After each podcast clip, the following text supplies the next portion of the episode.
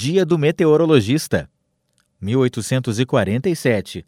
Nascia o cientista escocês Alexander Graham Bell, inventor do telefone.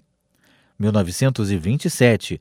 Nascia o cantor e compositor Teixeirinha, autor de sucessos como Coração de Luto, Querência Amada, entre tantas outras que fazem a história da música gaúcha. Teixeirinha nos deixou em 1985. 1947. Luiz Gonzaga entrava em estúdio para gravar a canção Asa Branca. 1953. Nascia o ex-jogador Zico.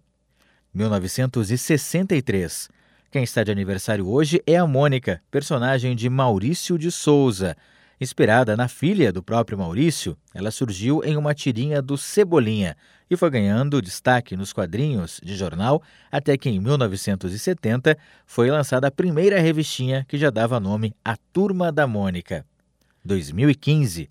Morria aos 68 anos o cantor sertanejo José Rico, da dupla com o Milionário, dupla formada no início da década de 70.